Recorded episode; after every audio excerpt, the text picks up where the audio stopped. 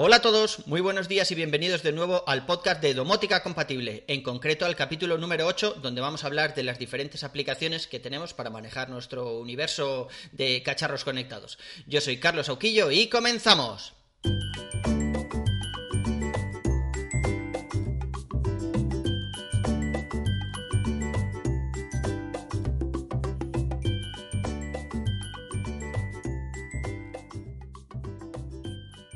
Por desgracia, no hay una aplicación común que utilicemos todos los mortales, eh, tanto si estamos en plataformas iOS como si venimos de Android, eh, si tenemos cacharros compatibles con HomeKit o con Alexa o con Google. No, no hay una grande y única para manejarlas a todas. Dependerá un poco del ecosistema que tengamos en ese momento. Y yo, por ejemplo, como ya sabéis que casi todos mis cacharros son compatibles con HomeKit, pues he probado varias de ellas. En concreto, vamos a hablar de la, la original, la que viene con los dispositivos de Apple, que se llama Casa o Home, según el idioma en el que tengamos el, dispositivo. Eh, otra que se llama Home Plus, en concreto ahora han liberado la versión 5, esta es de pago, y otra gratuita que se llama Controller. Vamos a ver cada una de ellas.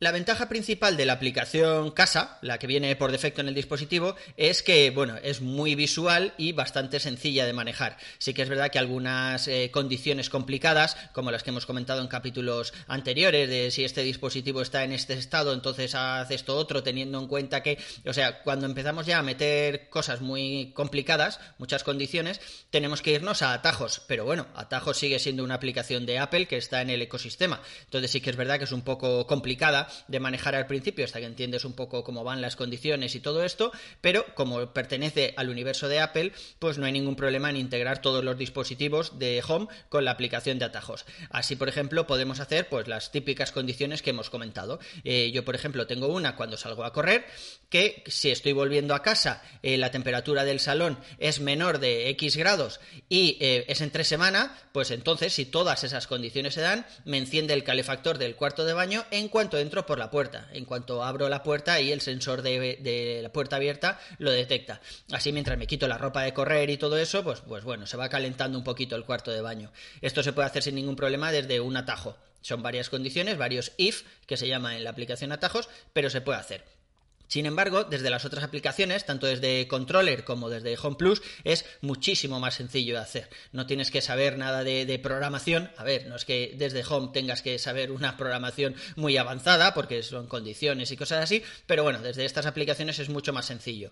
La única diferencia es que, eh, bueno, para empezar, Home Plus son 17 pavos, que no es, no es fácil de asumir una compra de 17 euros así como así por algo que puedes hacer desde otras aplicaciones, pero sí que es verdad que, bueno, que lo vale, ¿no? Yo siempre digo que, que, son los mejores euros gastados en automatizaciones, o sea, en cosas conectadas de casa, porque me ha permitido hacer un montón de cosas que la aplicación casa, por defecto, no permitía. Sí que es verdad que ahora pues ha ido evolucionando y permite hacer más cosas desde que tiene la integración con atajos, pero al principio había muchas cosas que no podía hacer. Por ejemplo, si teníamos un sensor de temperatura a cara, la temperatura sí que salía dentro de casa, pero eh, como si fuera un monitor, o sea, simplemente volcaba ahí ese dato, tú lo podías ver, veías que estaba, por ejemplo, a 24, a 24 grados, pero la aplicación no sabía que estaba a 24 grados, entonces no le podías decir, cuando pase de 25, entonces haces no sé qué, no, porque él no sabía qué temperatura había, simplemente estaba mostrando la que le enviaba el, el sensor. Ahora esto ya no es así, ahora ya es capaz de detectarlo, por lo tanto, esa funcionalidad ya no es eh, algo exclusivo de Home Plus o de EVE, por ejemplo, la aplicación de EVE que también era capaz de hacerlo, sino que se puede hacer con cualquiera. Pero sin embargo, mm, yo sigo utilizando Home Plus como mi aplicación principal de casa por mm, pues eso, porque nos permite hacer un montón de automatizaciones de una forma mucho más sencilla, luego organizarlas por carpetas, por ejemplo, las tenemos todas claras, todas a la vista, mientras que con casa hay automatizaciones que se quedan, por decirlo de alguna forma, en background, por ejemplo, la de los interruptores y no puedes acceder a ellas de una forma sencilla. Tienes que ir al interruptor, entrar en la configuración del interruptor, ver eh, la configuración del botón 1 que pasa cuando lo enciendes y así entonces llegas a la, a la, configuración. Pero no es algo sencillo, mientras que en Home Plus o en Controller las tienes todas a la vista. Una cosa que me ha gustado muchísimo de Controller es que tiene log. Es la única aplicación del mercado que tiene log. Y esto va muy bien cuando no sabes qué está fallando. Por ejemplo, apretas un interruptor y no se enciende la bombilla, o tienes una bombilla que no se apaga, o algo así. Bueno, pues eh, tienes el log de todas las acciones que han pasado ahí y por qué sensores ha pasado hasta que, bueno, que puedes detectar el fallo. Sí que es verdad que, ese log no lo puedes visitar a, a posteriori, no es un log como el del ordenador que lo puedes leer en cualquier momento, sino que tienes que tener la aplicación abierta para, acceder a ese log en ese momento. Pero bueno, yo creo que puede ser muy útil, sobre todo, pues eso, para detectar fallos o cosas que no terminan de funcionar bien y demás, pues con este log la verdad es que se ve muy sencillo. Por contra, aunque Controller es gratuita, tiene un montón de funcionalidades que para mí son bastante básicas, como por ejemplo cambiar el icono de una bombilla para saber si es una bombilla directamente o una lamparita o una luz de techo o algo así. Eh, no se puede cambiar el icono. Para cambiar el icono tienes que pagar la aplicación, que no recuerdo cuánto valía, no, era tan cara como Home Plus, pero bueno, ya te hacen ahí eh, liarte un poco con ella. Eh, la función de login que estábamos conectando, lo mismo. O sea, tienes que pagar para poder acceder a esta función. yo contraté un mes, que el mes creo que me costó 0,99 o 1,99 o algo así. No fue demasiado caro, pero bueno, ya tienes que pasar por caja, no te sirve la funcionalidad gratuita para poder hacer esto.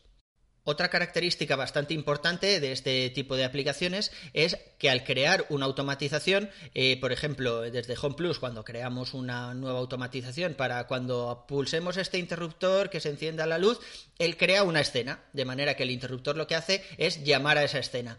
Y esas escenas son visibles en la aplicación casa. Y a mí me molesta un poco particularmente. Primero porque te genera un número random, una especie de identificador para esa escena, que suele ser bastante complicado de ver. Bueno, sí que es verdad que luego le puedes cambiar el nombre, pero además te quedan ahí. O sea, tú entras en una habitación y ves todas las escenas que hay en esa habitación. Y si tienes muchas, por ejemplo, en mi caso, que según el interruptor a la hora que se apriete, pues hay una intensidad de luz u otra. Si lo aprietas dos veces hace una cosa, pero si lo aprietas dos veces por la noche, por ejemplo, hace otra cosa. O sea, todo eso son distintas escenas que ha creado y que se quedan ahí. Es verdad que en la pantalla principal de casa no te salen porque no las has marcado como favoritas. Pero en mi caso, que, que tengo casi una especie de TOC por el minimalismo, intento que, que esté la aplicación lo más limpia posible, me molesta un poco verlas ahí.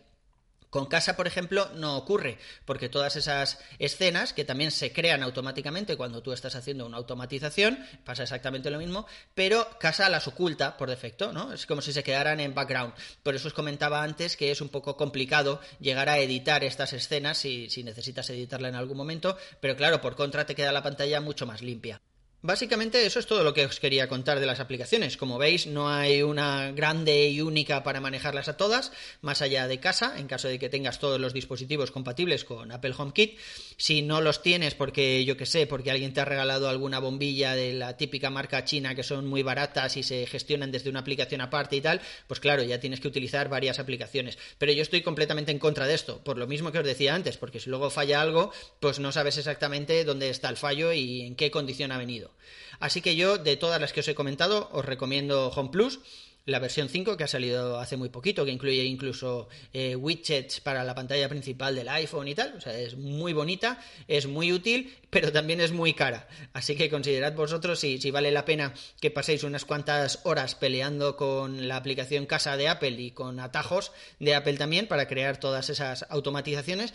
Pero ya os digo que lo mismo que en atajos de Apple os puede costar por decir algo, una hora, en Home Plus lo tienes en cinco minutos. Así que, bien, hay que pagar dinero, pero bueno, el tiempo también es dinero, ¿no?